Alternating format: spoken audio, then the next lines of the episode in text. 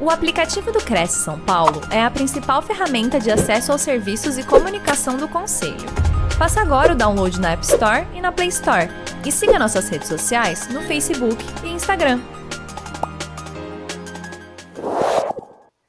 Boa noite a todos, sejam todos muito bem-vindos para mais uma live do Crescisp, Conselho Regional de Corretores de Imóveis de São Paulo hoje com a nossa palestrante, iniciando aqui uma parceria com as lives, né? Porque ela já esteve presente em outros eventos aqui pelo Cresce, Márcia Hashimoto.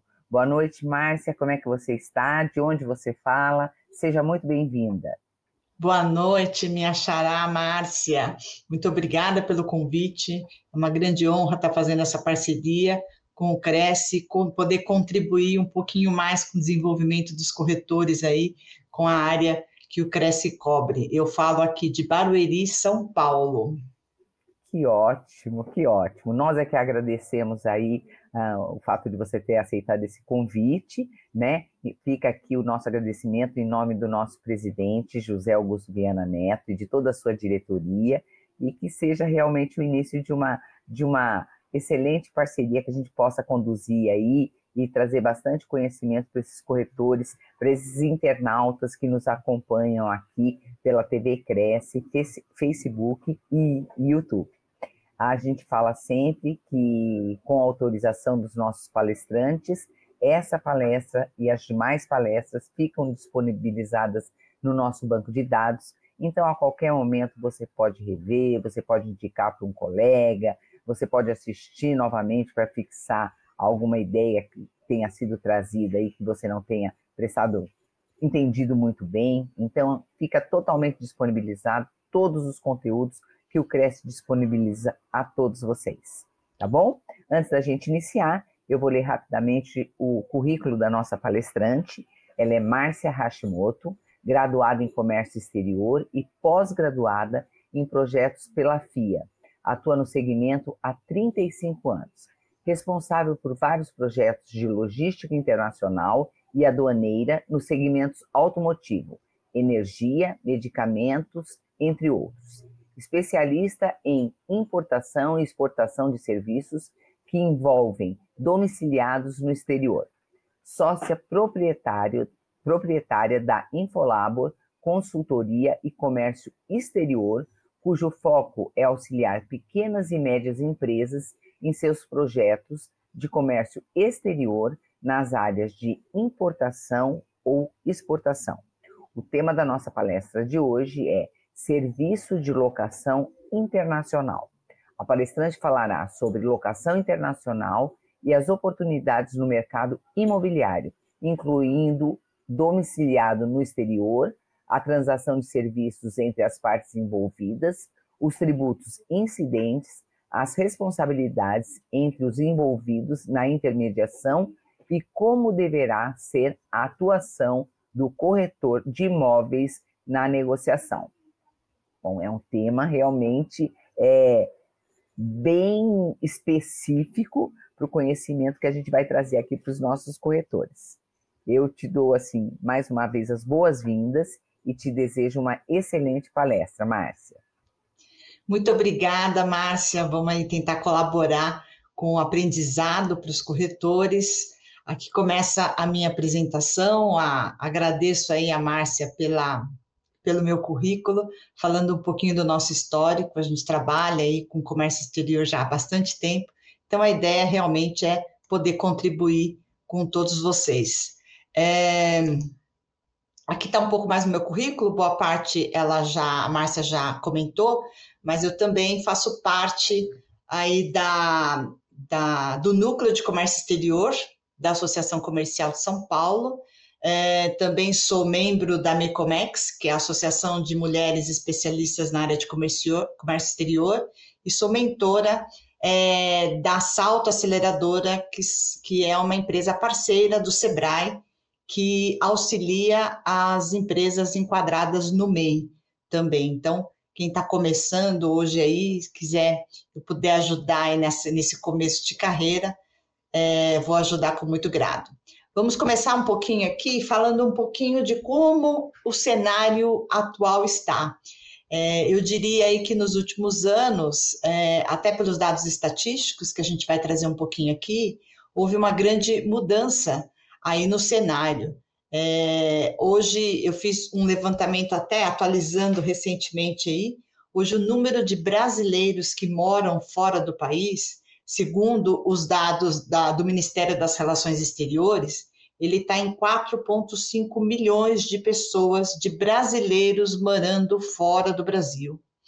É, nós tivemos aí uma média de aumento desse número um, nos dois últimos anos de 38,5% foi esse aumento. Então, a grande maioria dos brasileiros foram para os principais países para os quais eles migraram, é América do Norte, é, com 46%, Europa, é, América do Sul e Ásia, com 5%. É, e aí eu pergunto, né? Esses brasileiros que muda, muda, mudaram para outro país, que seja de forma temporária ou de forma, muitos de forma é, definitiva.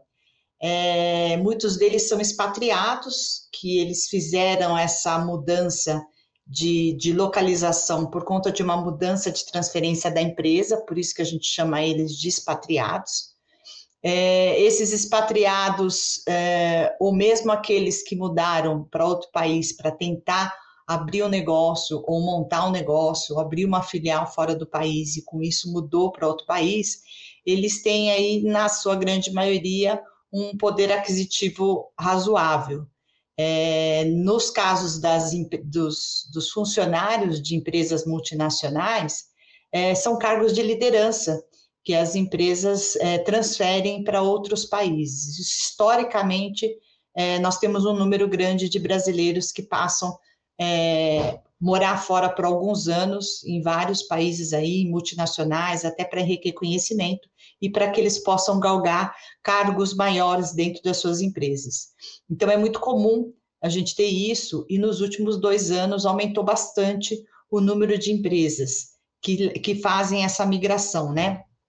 E também empresários que foram lá para fora, que montaram um negócio lá fora e continuam, às vezes, com o negócio aqui no Brasil, mas foram é, expandir os seus negócios no mercado internacional. Então, se a gente for analisar esse perfil desse pessoal, é, é um perfil que tem um poder aquisitivo já razoável. E na grande maioria das vezes, eles têm os seus imóveis próprios aqui, já estabeleceram, já construíram um, um, um patrimônio aqui no Brasil. Ou ele vende para poder investir em outro país, ou se ele ainda no começo não está muito seguro, ele vai deixar a casa alugada dele aqui, é, com uma possibilidade, eventualmente, de depois voltar para o Brasil. É, e aí, onde ficam, a, na mão de quem que ficam esses imóveis, né? É, ficam na mão dos corretores, né? Porque eles ficam aí com a responsabilidade de trabalhar esses imóveis, né? Por isso que eu sempre considero uma grande oportunidade para os corretores trabalharem esses imóveis. Em algumas localidades você tem um número maior de, de, de residências com esse perfil do que de outras localidades. Mas, sem dúvida nenhuma, a gente está falando de 4,5 milhões de brasileiros morando fora, né? Então, as possibilidades são enormes aí dentro desse, desse mercado. É, então, eu acho que é um, uma boa oportunidade para que a gente possa trabalhar esses imóveis. É, do outro lado, partindo por outro lado, a gente fez uma medição de estrangeiros é, que moram aqui no Brasil. Também, de novo, a gente fala aí dos expatriados, de empresas multinacionais que estão montando as suas, as suas fábricas ou montando uma filial aqui no Brasil, por exemplo. É, todo mundo fala que o Brasil é a porta para entrar na América Latina. Né? Então, não dá para você falar em desenvolver mercados na América Latina sem falar é, em, em, em, estar no Brasil. Né? Então, ou seja, é o que todo mundo fala, pela, pela potência que o Brasil é, é pelas é, oportunidades que o Brasil gera. Então, empresas lá de fora, é, europeias, asiáticas e americanas, é, falando em América Latina, falam em Brasil. Né? Então, a gente tem aí um número bastante de estrangeiros morando no Brasil. É, e essas empresas vêm muitas vezes de multinacionais, né? É, vou dar o exemplo aí da. A, eu moro aqui em Barueri, é, e aqui do lado nós estamos em Sorocaba, e nós tivemos aí, quando a Toyota montou a fábrica dela, aqui na região, o número de expatriados, o número de, de, de empresários do Japão é, que vieram morar aqui no Brasil e continuam aqui no Brasil para poder fazer o processo de implantação, processo de reciclagem. Então, é, a Toyota mandou muitos profissionais e frequentemente ela manda profissionais, engenheiros, técnicos para vir do Japão para cá. E isso acontece com todas as empresas multinacionais que mandam os seus profissionais para cá para poder fazer um aprendizado, para poder fazer instrução, treinamentos e uma série de, de, de possibilidades. É, alguns empresários em cargos de liderança, eles ficam, a gente falando aí de expatriados, eles costumam ficar uma média de 5 a 10 anos. Que aí, nesse caso, é, eles se enquadram aí num perfil de, de, potenciais clientes para a área de corretagem de seguros, né? Corretagem de imóveis, desculpa. É, porque esse pessoal que fica cinco anos, ele não vai morar numa moradia temporária, né? Ele vai morar numa casa e não num, num, num hotel, por exemplo, né?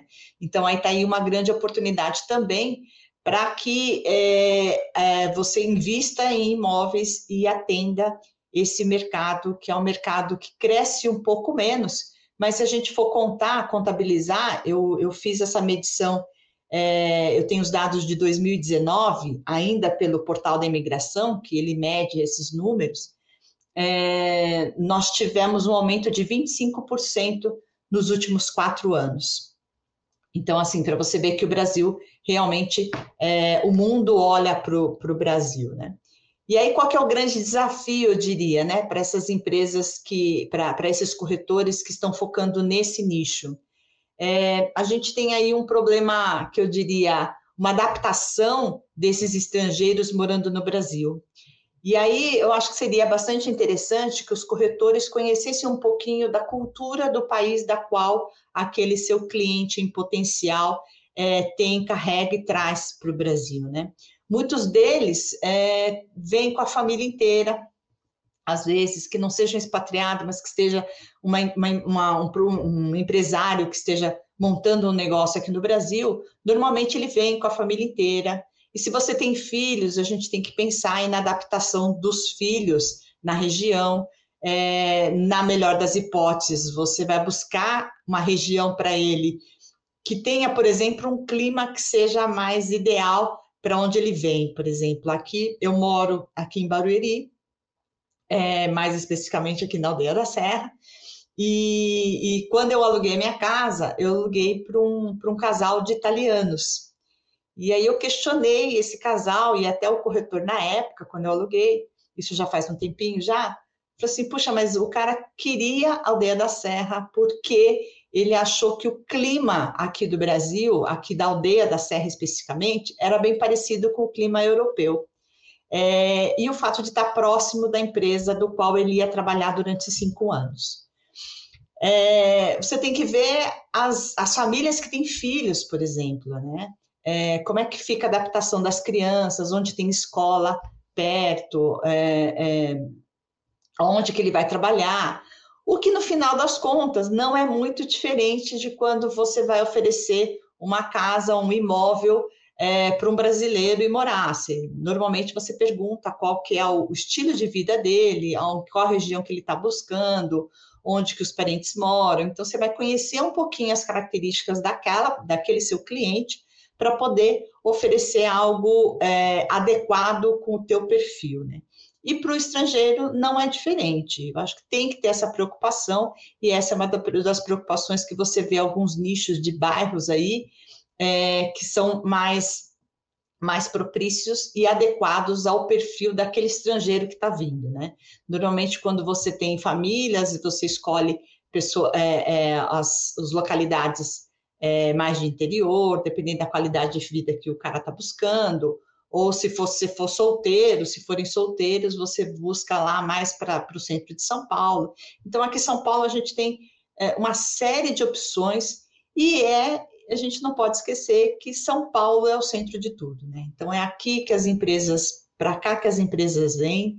Se você quer entrar no Brasil, você pode até ir depois para outras localidades, mas primeiro você passa aqui em São Paulo para você conhecer, porque é aqui que está a dinâmica dos negócios, é aqui que a coisa realmente de fato acontece.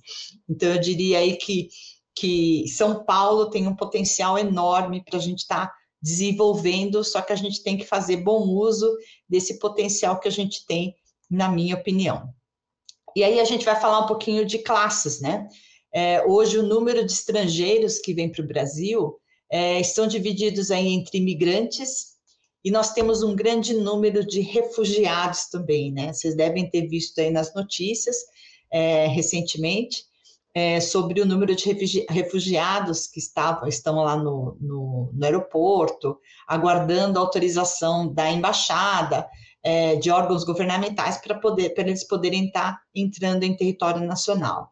Então nós temos aí um grande número de imigrantes e refugiados. Na sua grande maioria vem da Venezuela, Haiti, Bolívia, Colômbia e países que estão em, em guerras ou em conflitos ou com problemas econômicos acabam fugindo para outros países e o Brasil é um dos países é, foco dessas, dessas, desse grupo de pessoas, né?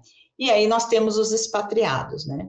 Hoje, fazendo uma análise do perfil dos expatriados, a gente tem aí eu comentei que eles ficam em média de 5 a 10 anos no Brasil, com visto aí para esse período. E, e, segundo dados do, do Ministério da Imigração, é, nós temos aí um grande número de empresários na área de indústria de óleo e gás, na área de tecnologia, é, que é um grande foco de estrangeiros morando no Brasil, expatriados, né, na verdade. Então, e grandes multinacionais europeias e asiáticas que estão colocando seu pezinho aqui na, na América Latina, mais especificamente no Brasil. Então, esse é um, um foco interessante, um perfil interessante para a gente poder trabalhar. É, eu coloquei aqui, citei também os organismos que hoje, os órgãos que controlam a, a imigração, é, que aí nós temos o Ministério das Relações Exteriores, que cuida dessa transferência de, de, de brasileiros para o exterior e de estrangeiros no Brasil. Então, ele é que faz todos os trâmites, os órgãos do Ministério das Relações Exteriores é que faz todos os trâmites. Então, e o, e o OBMIGRA, que é o Observatório de Migrações Internacionais, que fazem estudos também mais específicos nessa área. Então, se você quer saber um pouquinho mais de detalhes do perfil dessas, desses empresários, é, e dessas empresas multinacionais que fazem essa migração de pessoas, busquem essa, esses organismos que lá eles dão dados estatísticos dos expatriados é, e de todos os brasileiros morando fora e os estrangeiros morando no Brasil. Então, eu acho que é um bom dado aí para pesquisa, caso vocês queiram conhecer um pouquinho mais a fundo esse segmento. E ah, também falando em desenvolver o, o, negócio de locações internacionais, eu diria aí as parcerias é, que são muito bem-vindas, né? É, aliás, parcerias são bem-vindas para todos os negócios que você for fazer, né? Hoje em dia, network é tudo, né? Você estar no meio, inserido é, é no meio dessas desse mundo de trocas de relacionamentos, trocas de conhecimento, são sempre muito bem-vindas. E, e, e, a área de locações, locações no geral, de corretores, não preciso nem falar que o relacionamento é super importante. Mas falando um pouquinho de locações internacionais, eu coloquei aqui alguns exemplos de parcerias que as, os corretores podem estar buscando hoje é, dentro dos seus mercados, dos seus respectivos mercados, que são empresas multinacionais na região.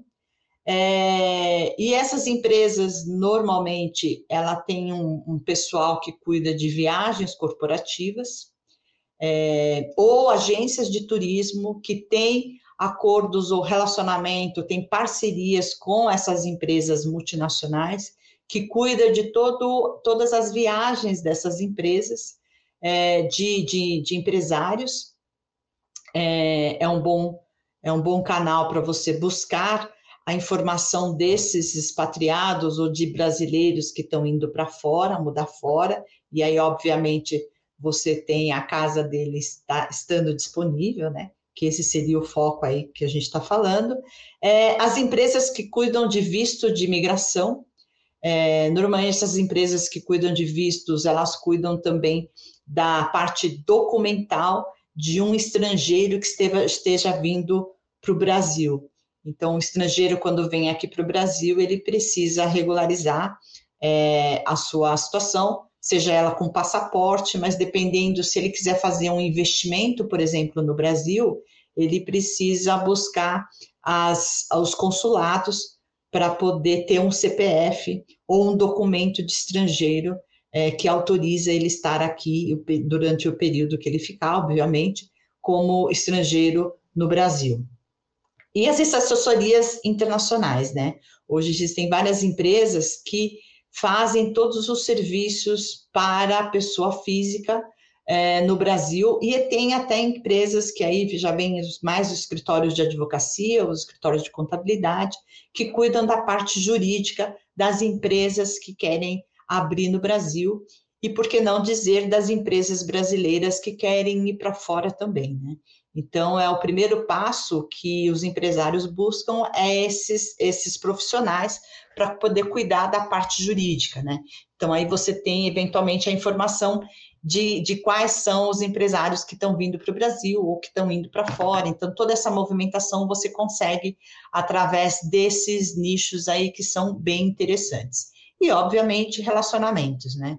Eu acho relacionamentos extremamente importante. Outro dia eu estava falando com uma amiga minha, é, é engraçado que quando a gente senta numa rodada de conversa para falar, sempre vai ter alguém naquela roda que conhece alguém que está morando fora, né? É, ou é um filho, ou é um sobrinho, ou é um amigo que está morando fora ou que foi passar uma temporada fora.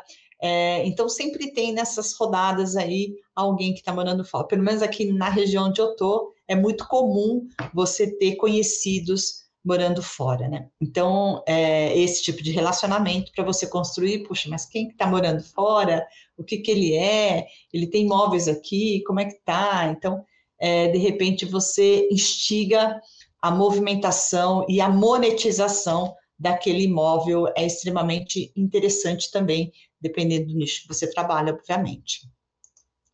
Uh, e aí eu fui buscar também alguns organismos de apoio para os corretores, né? Hoje existem, a gente estava falando sobre network, né? É, como é importante o network em cada uma das áreas de atividade que as empresas estão estabelecidas, né? O meu caso, comércio exterior, por isso que eu faço parte da Mecomex, porque é uma associação de mulheres do comércio exterior e faço parte de outras também entidades voltadas para a minha área e também faço parte de outras entidades também para desenvolver e cultivar relacionamentos. E na área de corretagem de seguro não é diferente. Nós temos o Cresce aqui, que é um excelente apoio é, para os corretores, que sempre estão trazendo aí informações e conteúdos. E aí existe um sistema do COFES, que é o do, vocês devem conhecer melhor do que eu, né? Conselho Federal de Corretores de Imóveis, né? É, e aí o Cresce, que são os conselhos regionais, existe um sistema é, que conecta os corretores de imóveis e imobiliárias no mercado internacional também. Então, é uma rede de relacionamento, assim como nós temos o Imóvel Global, que também é, foi criado pelo COFESE, para poder unir profissionais especialistas é, na parte de promoção de parcerias e fomentar negócios voltados para a área de corretagem de, de, imóveis. É, que são dois, dois órgãos que é bom você estar dentro deles se você quer trabalhar com o mercado internacional, seja ele é, alugando aqui para brasileiros que estão morando fora ou expatriados de fora que vêm para o Brasil. E aí, uma outra informação: nós temos uma entidade nos Estados Unidos, que é uma associação americana, que ela representa aí 1,4 milhões de membros que trabalham no setor é, imobiliário. é, a gente vê aí a tecnologia entrando muito forte na área de corretagem de seguros. Hoje você tem a Airbnb, várias plataformas aí onde você consegue é, alugar um imóvel por temporada ou para o final de semana, enfim, tem vários perfis aí de, de aplicativos e de ferramentas onde você consegue essas informações. Mas você também tem, não só no Brasil, mas no mundo todo, é, tomar cuidado com essas informações que vêm de aplicativos, né? Então, quando a gente fala de quando você está indo sozinho morar em algum lugar, é uma coisa. Mas quando você vai com a sua família inteira, filhos, marido, esposa, filhos, para morar no lugar, eu acho que você tem que ter uma preocupação a mais para você e buscar um lar, né? Eu costumo falar, né? A gente não pode procurar uma casa, a gente tem que buscar um lar, que é onde a gente vai ter aquela harmonia para ficar com a sua família durante cinco ou dez anos, que seja que você está aqui no Brasil, enfim. Então, é, é importante que você tenha esse acolhimento é, dos corretores que têm esse olhar, essa preocupação com relação ao ambiente, a estrutura, o, os vizinhos, o bairro, a estrutura do bairro. Então, tem uma série de coisas que são levadas em consideração. E quando você pensa em mudar com a família, é importante que você tenha o apoio de um profissional que esteja com esse olhar. Então, é, eu acho que fazer parte é, ou conhecer um pouquinho mais essas, essas ferramentas de apoio são extremamente interessantes é, para você conhecer como é que está a movimentação do mercado nesse sentido especificamente. Vamos falar um pouquinho aí sobre o processo de negociação e a parte de tributação. É, é, hoje eu acho que é importante saber é, algumas definições de conceitos que existem hoje e a gente vê muito falar de residência e também a gente ouve muito falar em domicílio. Afinal de contas, qual a diferença entre residência e domicílio, né? É, é uma dúvida que eu já vi muita gente, por isso que eu resolvi trazer para cá nesse conteúdo, né? Residência é onde a pessoa mora, que pode ser de forma definitiva ou temporária, é, onde ela estabeleceu uma morada lá. E domicílio tem a ver com a parte jurídica, é, aonde que a pessoa está domiciliada é aonde que ela tem um vínculo jurídico. Por exemplo, se ela for fazer algum é, declaração de imposto de renda, você tem a residência e o domicílio. Esse domicílio é onde a, o governo vai entrar em contato com você. Então, seria um vínculo jurídico, é, fiscal e jurídico daquela pessoa. Então, ela pode ter várias residências, e assim como ela pode ter um domicílio no Brasil e ela pode ter um domicílio no exterior. E aí você tem ali os residentes no exterior e domiciliados no Brasil, ou seja, a pessoa mora lá fora, sei lá, por exemplo, nos Estados Unidos, ela mora, mas ela tem domicílio no Brasil, ou seja, ela não deu baixa do seu CPF. Então, perante o governo, ela ainda é uma cidadã é, essa pessoa ainda é um cidadão brasileiro e que, portanto, ele tem obrigações é, fiscais junto ao fisco, por exemplo, porque ela não deu baixa no seu CPF é, aqui. E aí você tem o residente domiciliado no exterior, é aquele, eventualmente, aquele brasileiro que mudou para fora, sei lá, foi para os Estados Unidos e aí ele deu baixa no CPF dele aqui, então ele não tem mais obrigações fiscais e nem jurídicas com o Brasil. Ou seja, ele não recolhe mais impostos, ele não tem mais negócios no Brasil. Então é importante, na, no caso de locações internacionais, você identificar bem essas, essas duas figuras, né? Porque a legislação na parte tributária ela muda ah, se, o, se o proprietário ele é residente domiciliado no Brasil ou se ele é domiciliado no exterior. Essa semana me perguntaram, uma amiga me perguntou exatamente sobre isso, né? Falou assim: ah, é um estrangeiro, uma pessoa estrangeira que quer investir no Brasil. É, legal, mas ela é, é ela mora lá fora. Assim, tá, ela mora lá fora, mas ela é domiciliada lá fora ou ela é domiciliada no Brasil? Porque se ela é domiciliada no Brasil, ela é uma brasileira. Então, ou seja, ela é uma cidadã brasileira que vai comprar um imóvel, vai alugar um imóvel no Brasil, não tem diferença nenhuma do que a gente já tem hoje corriqueiramente alugando, vendendo, enfim, é, para brasileiros que estão aqui. Se ela é domiciliada no Brasil, ela tem um CPF aqui, ela tem um domicílio fiscal aqui, e aí não tem problema nenhum. Então, o fato de morar fora não me diz muita coisa. Eu preciso saber se ela é domiciliada no Brasil ou domiciliada no exterior. Então, muita gente acaba confundindo isso. Ela fala assim: ah, ela mora lá fora. Tá, mas ela pode morar lá fora, ter domicílio aqui, é, ou não, ter dado baixa aqui. Então, é importante a gente saber quem são essas pessoas e que a gente possa situar o nosso cenário. Por quê? Porque a parte de tributação e a parte documental é diferente. Então, aí quem que nós temos aí dentro desses, desses intervenientes? O proprietário, que é o dono do imóvel, que ele pode ser, de novo, eu falo, que ele pode ser um domiciliado no Brasil ou domiciliado no exterior. Se ele é um domiciliado no Brasil, tudo bem, ele é um brasileiro que tem um imóvel aqui no Brasil. Perfeito, situação normal. Se ele é um domiciliado, um, ele é um brasileiro, mas domiciliado no exterior, ele precisa dar uma procuração para que uma empresa aqui no Brasil é, represente ele e esse procurador ele precisa ser domiciliado no Brasil para representá-lo juridicamente e também fiscalmente. Então, ele precisa ter isso. Se ele for domiciliado no Brasil, ele não precisa. Mas se ele é domiciliado no exterior, o governo quer saber quem é responsável pela tributação é, daquele, daquela movimentação financeira, porque aluguel é uma receita.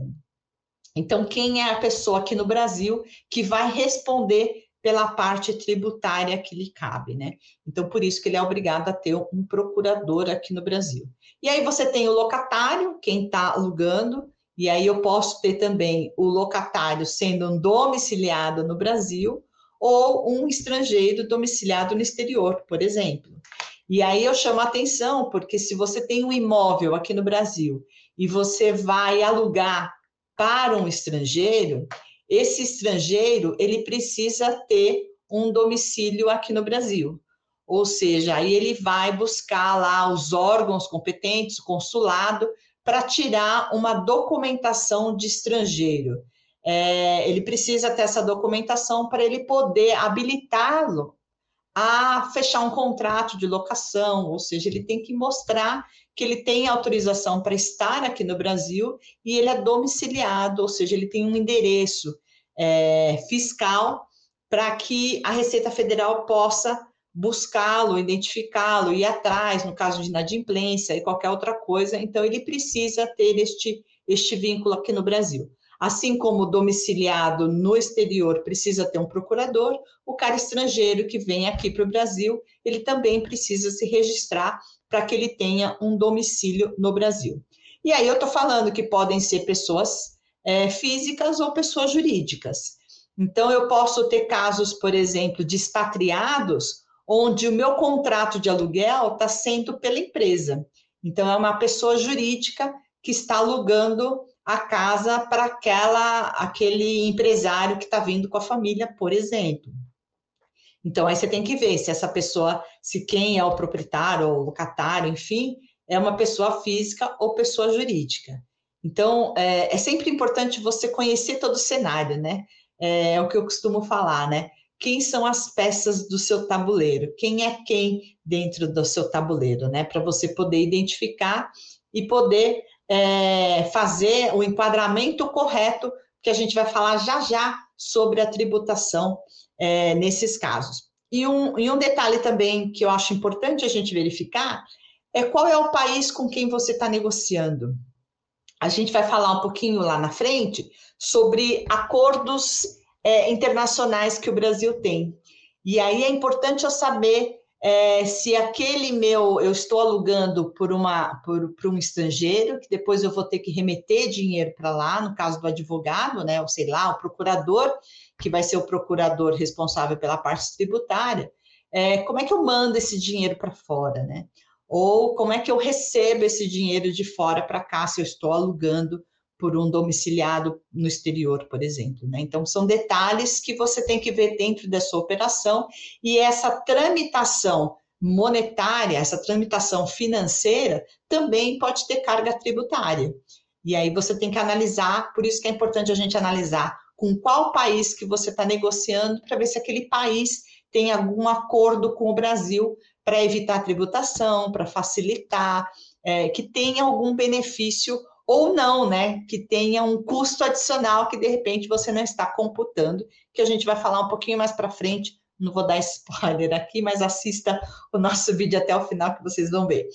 É, entrando aí no, na parte de tributação, quando eu estou fazendo uma negociação com um domiciliado no Brasil, não tem mudança nenhuma, né? A gente não está não está mudando nada do que hoje você já tem, né? Você alugando uma casa para um brasileiro, um brasileiro alugando uma casa para um brasileiro e, e vice-versa, né? Então não muda nada. O que a gente vai chamar atenção aqui é como que é a tributação no caso de é, envolvendo um não domiciliado no Brasil.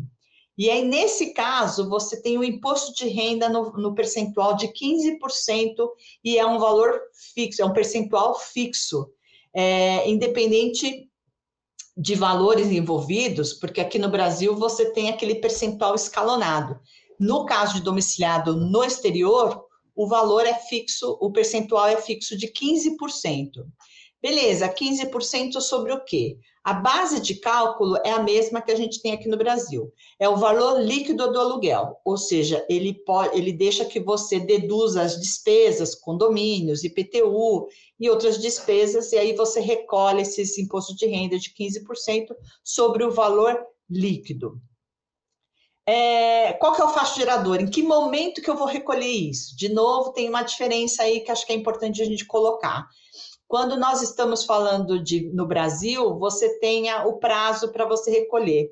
Quando nós estamos falando de um não domiciliado, é, eu preciso recolher no momento que eu recebo o valor do aluguel. Então, esse é o fato gerador. Se você não recolhe nesse momento, você tem os riscos, as multas que são é, devidas na legislação. Então, muito cuidado com isso, essa diferença que ela tem que ser levada em consideração. Puxa, mas se o cara é domiciliado no exterior, quem que vai pagar por isso, né?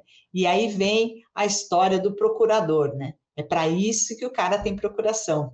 Ele vai, ele é o cara responsável, é a empresa, a pessoa responsável por estar tá fazendo esse recolhimento do, do imposto de renda sobre aquele valor dos aluguéis. Então, ele vai ter a procuração do proprietário domiciliado no exterior, é, para fazer toda essa movimentação financeira e fiscal dessa transação de locação. É, então, uma das coisas aí que é importante é, frisar é que é, aí entra aí a parte de acordos que eu comentei, é, ele recebe esse aluguel e depois ele faz o que com esse aluguel? Né? Normalmente ele remete lá para fora. É, e aí, quando você remete lá para fora, é que existem esses, é, esses acordos que entre os acordos internacionais, e é por isso que eu fiz a pesquisa lá atrás, para saber quem que é o meu, é, o país que eu estou envolvido aí dentro do processo. E aí a gente entra na parte de acordos internacionais. O Brasil, ele tem uma série de acordos, acordos comerciais, é, que é para melhorar a movimentação de mercadorias, por exemplo, acordos com um país X ou Y, ah, não, eu preciso da matéria-prima X, mas em contrapartida você eu te vendo é, o produto Y. E aí o Brasil vai firmando vários acordos comerciais para melhorar esse relacionamento entre os países. No mundo globalizado que a gente está, nem preciso dizer a importância desses acordos. Na sua grande maioria, são acordos bilaterais que o Brasil firma. O acordo que nós tivemos aí de, de globais, que é o, da, o, o do Mercosul, que tem prós e contras aí dentro do acordo, mas isso não é tema para a gente discutir hoje. Mas normalmente o Brasil faz esses acordos bilaterais porque é muito mais fácil você manusear quando você está falando, conversando é, diretamente com um país do que você ter vários países, o que pode ser bom para um, pode não ser para outro. Então, por isso a estratégia do Brasil. É, É, nós temos acordos também aduaneiros, que é para trocas de informações aduaneiras. Como é que é o processo de nacionalização no Brasil? Como é que é o processo de nacionalização na comunidade europeia? Então, existem alguns acordos comerciais nesse sentido que visam facilitar o, as empresas estarem importando ou exportando.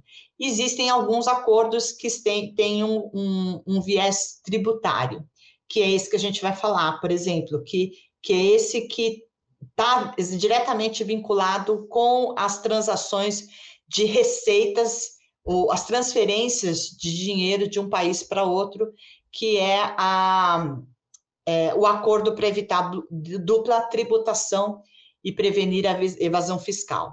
Então, quando eu mando dinheiro para o país das quais a gente tem acordo, isso não é, muito embora tenha vários países, vocês estão vendo aqui que eu coloquei aí é, vários países dentro desse acordo, mas não é um acordo só. O Brasil tem acordos para evitar tributações individualmente com cada um desses países. E aí, cada um desses países tem a sua regra que o Brasil definiu junto com esse país. É, e o que, que significa isso? Sabe aqueles 15% que a gente falou de imposto de renda? Se eu tenho um acordo com um país X que também está dentro do meu acordo, suponhamos a Austrália, por exemplo, que ele, a gente tem esse acordo. Eu preciso ver detalhes desse acordo, em quais as situações que a minha transação financeira não vai ter esta carga tributária. É, e aí o que pode acontecer? De eu mandar esse dinheiro para lá e, o, e, a origem do dinheiro for aqui no Brasil, então eu já tributei no Brasil. Quando entrar esse dinheiro lá na Austrália, eu não vou tributar na Austrália. Ou vice-versa, se eu tenho uma transação na Austrália, então a, a, o acordo diz que eu tributo na fonte, ou seja, onde foi gerada aquela receita. E aí, quando ele vem para o Brasil, eu não tributo. Mas isso depende, a gente tem que saber como é que está a relação desse, os detalhes desse acordo com cada um desses países aqui que eu coloquei aqui dentro do, do slide. Então, como são acordos bilaterais, você tem que ler dentro do acordo o que, que quais são as, as remessas e as divisas que estão enquadradas em cada uma desses acordos. E aí você vai ver aonde, quais situações que se encaixam e, e, e qual é o, o, a margem de tributação ou de isenção, enfim, daquele, daquele imposto de renda, né? Tem muitos países aí que tem o IVA, que é um imposto único, e aí precisa ver o que compensa, né? E o que, que a legislação, o acordo que, que o Brasil firmou com aquele país, ele está falando, né? Então, é importante a gente saber com qual país a gente está negociando, para a gente saber se existe algum acordo do Brasil com ele. No site da Receita Federal, você acha todos esses países e você acha o decreto que formalizou esse acordo. E aí você tem que analisar também a vigência desse acordo, né?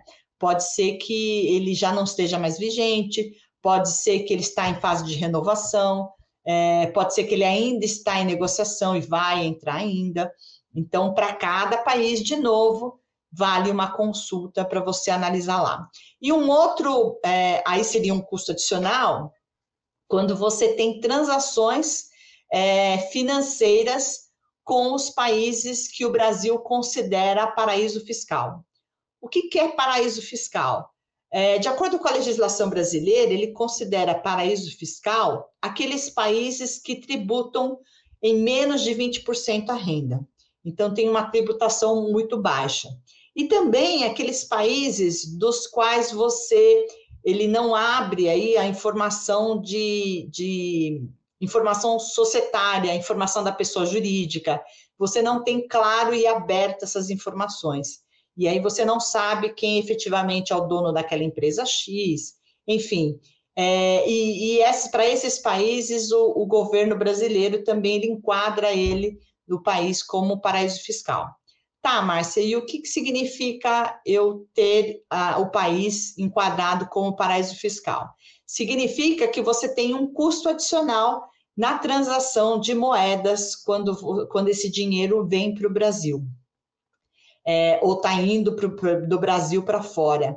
Eu tenho que pagar o imposto de renda em 25%, ou seja, ele encarece a minha transação, porque o Brasil cobra isso, esse imposto adicional. esse tributo adicional nas remessas. Então, nós temos aí, é uma legislação de 2010, que ela já passou por várias alterações de países que são enquadrados como paraíso fiscal. Aqui eu coloquei a relação de alguns desses países, Aruba, é, isso acho que vocês já ouviram falar, né? Ilhas Caimã, todo mundo fala, brincando, né? Que fulano deixa o dinheiro dele na Ilhas Caimãs, é mais ou menos isso, né? Então, existem, esses são os principais países, mas tem uma lista lá na legislação enorme também de países que são considerados paraíso fiscal. Singapura, o exemplo de Singapura, ele era até 2017, ele estava na lista de paraíso fiscal. Em 2017 saiu uma, uma alteração da legislação e Singapura saiu. Então, é, e a última alteração foi agora em 2019, que também alguns países saíram. Então, por isso que é sempre bom você revisitar essa legislação atualizada para você saber se está enquadrado como paraíso fiscal ou não. E aí, remessas para esses países estão sujeitas a uma tributação adicional também. Pessoal, era isso é, que eu gostaria de passar como, como serviços. Eu me coloco à disposição é, para auxiliá-los em qualquer momento que vocês estejam assistindo esse conteúdo, é, tendo dúvidas e eu puder ajudar esclarecendo algum conteúdo que a gente passou aqui, eu estou totalmente à disposição de todos vocês para ajudá-los, para auxiliá-los, para esclarecer dúvidas que eventualmente tenham ficado nessas, nessas apresentações, é, nesse, nesse, nessa gama de conteúdos aí que a gente passou aí para vocês. É isso, pessoal. Eu dar um abrir aqui. Márcia, o que a gente pode falar? A gente pode agradecer literalmente essa gama de informações que eu acredito, eu particularmente, até pelo tempo que eu conduzo é, essas lives, é um conteúdo muito novo, absurdamente curioso, né, em termos assim de conhecimento para o corretor de imóveis, porque assim eu acho que são poucos que têm esse conhecimento, que de repente é, buscaram se especializar nesse nicho de mercado, mas assim você tem um, um conhecimento vasto, absurdo, e é muito importante isso que você trouxe no final, né? Seus contatos, o pessoal vai colocar novamente aí na tela seu contato pelo WhatsApp, seu contato pelo Instagram. Então, qualquer dúvida, qualquer situação a mais que o corretor precise e que queira esclarecer, eu tenho certeza que você vai conduzir da maneira como você conduziu essa, é, esse conteúdo imenso aqui para nós. Fica realmente o nosso agradecimento, mais uma vez, em nome do nosso presidente, José Augusto Viana Neto, toda a sua diretoria, você ter disponibilizado o seu tempo, compartilhado essas informações e que realmente você possa retornar trazendo, de repente, é, mais situações desse mesmo assunto, outras coisas que possam se amarrar nesse, nesse tema, né? Para que possa enriquecer aí a rotina do corretor de imóveis. Antes da gente finalizar, eu passo para você para suas considerações finais. Se você quiser deixar uma mensagem, fique à vontade. Márcia, eu que agradeço essa possibilidade de estar contribuindo com o crescimento dos nossos negócios aqui no Brasil. Esse é um, um propósito nosso que a gente tem, negócios internacionais, difundir, é, desmistificar, como dizem aí, o comércio exterior, seja ele de produtos ou de serviços. Eu acho que a gente tem um potencial muito grande. É, e esse potencial eu, eu volto aí para as pequenas e médias empresas, que de uma certa maneira acabam sendo desamparadas nesse sentido, não só de, de serviços que a gente fala, que tem uma gama, a gente acabou de falar aqui na gama, gama de possibilidades, mas eu me coloco aí inteiramente à disposição é, dos corretores associados aqui do Cresce, para quem é, tiver dúvidas aí, de novo, né, que eu comentei, entrar em contato com a gente, vai ser um prazer enorme auxiliados nessa jornada internacional que ela é fascinante.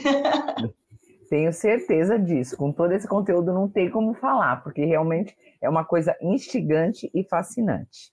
Fica realmente aqui o nosso agradecimento, Agradeço a presença de todos que nos acompanharam aqui nessa palestra. Muito obrigada, Márcia, mais uma vez. Obrigada a todos e até a próxima. Gratidão, pessoal. Obrigada. Obrigada, Márcia.